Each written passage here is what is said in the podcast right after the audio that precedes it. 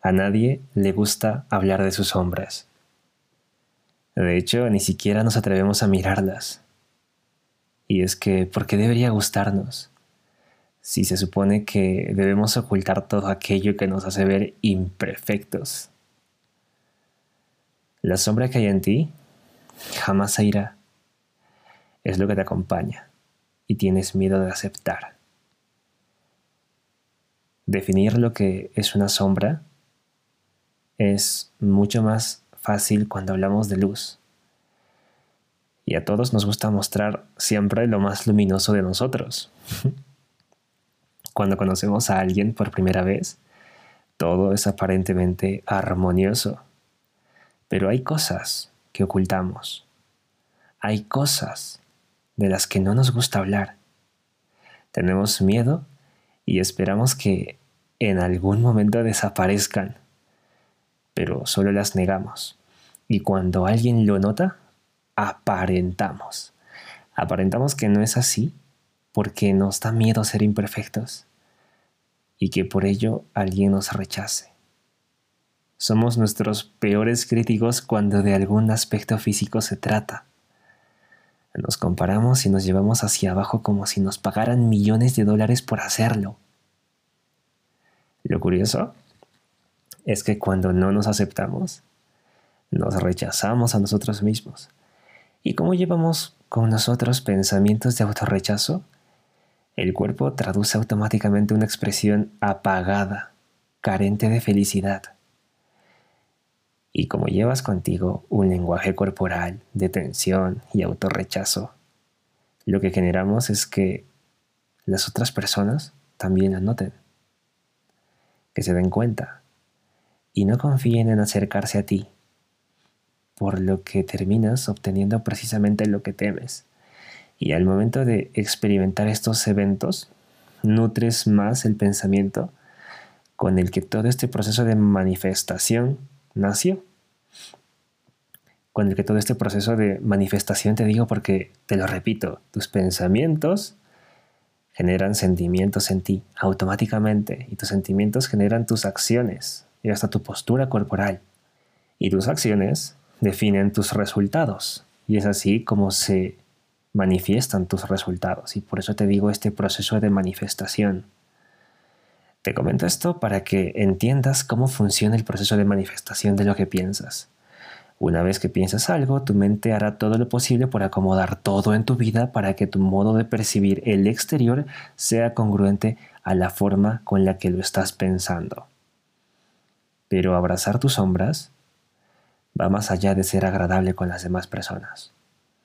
Va de sentirte pleno como eres. Cuando era adolescente, me avergonzaban muchas cosas. Sentía que debía ser perfecto. Este sentimiento hacía que yo tenga un profundo miedo al rechazo. Tenía miedo de no tener cosas buenas o las mejores cosas o artefactos, porque eso significaría que alguien podría estar por encima mío, y eso me hacía sentir muy mal. Quería parecerme físicamente a las estrellas musicales de entonces porque creía que con su físico yo podría ser más aceptado. Y así, si llevas un tiempo siguiéndome, te darás cuenta que todos estos pensamientos nacen de la víctima que mi ego quiere hacerme creer que soy. Es fácil para el ego victimizarse y hacer que todos tus pensamientos giren en torno a lo que no tienes, prometiéndote felicidad si llegas a todo eso que te hace falta.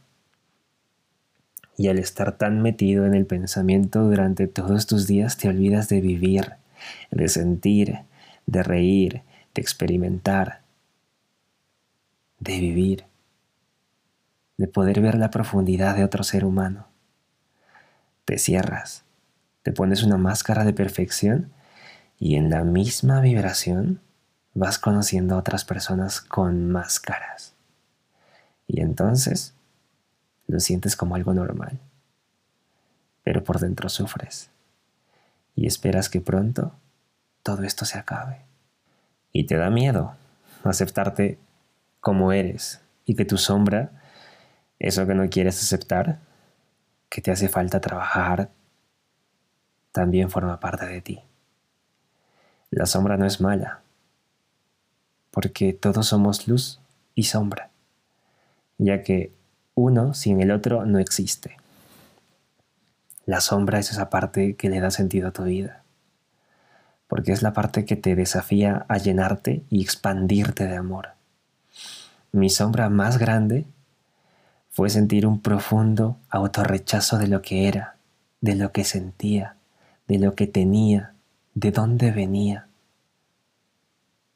Si yo no hubiera tenido esa sombra en mi vida, seguro que no me habría dedicado a esto.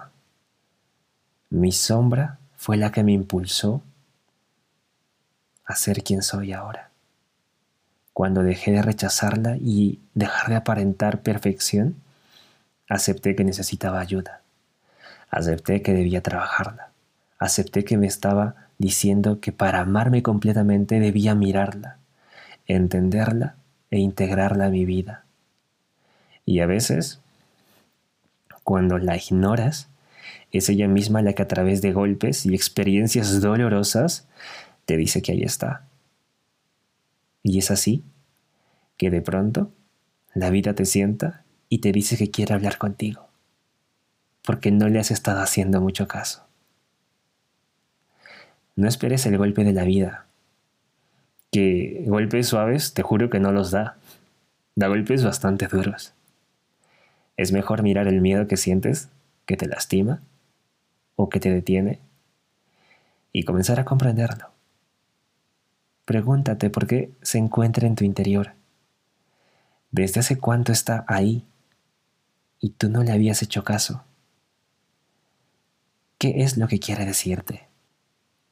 Verás que esa oscuridad que te atormentaba tanto se va convirtiendo en una sombra de tu yo del pasado que necesita a tu yo de la hora para que le abrace y le diga que a través de ti todo estará bien, que eres lo único que necesitas para ser feliz. No tienes que ser perfecto, ni mucho menos algo parecido. Solo debes ser tú, en paz, contigo mismo. Las sombras no se niegan. Si las niegas, estarán ahí por siempre como algo que te aterroriza. Las sombras se abrazan, porque cuando lo haces, te abrazas a ti mismo o a ti misma, a tu yo del pasado que te está esperando, que te está diciendo que lo que sucedió le dolió, que tiene miedo y que te necesita ahora. Porque solo a través de ti, en el momento presente, todo puede ser mejor. Así que no le hagas esperar más y habla con él. Abraza tus sombras.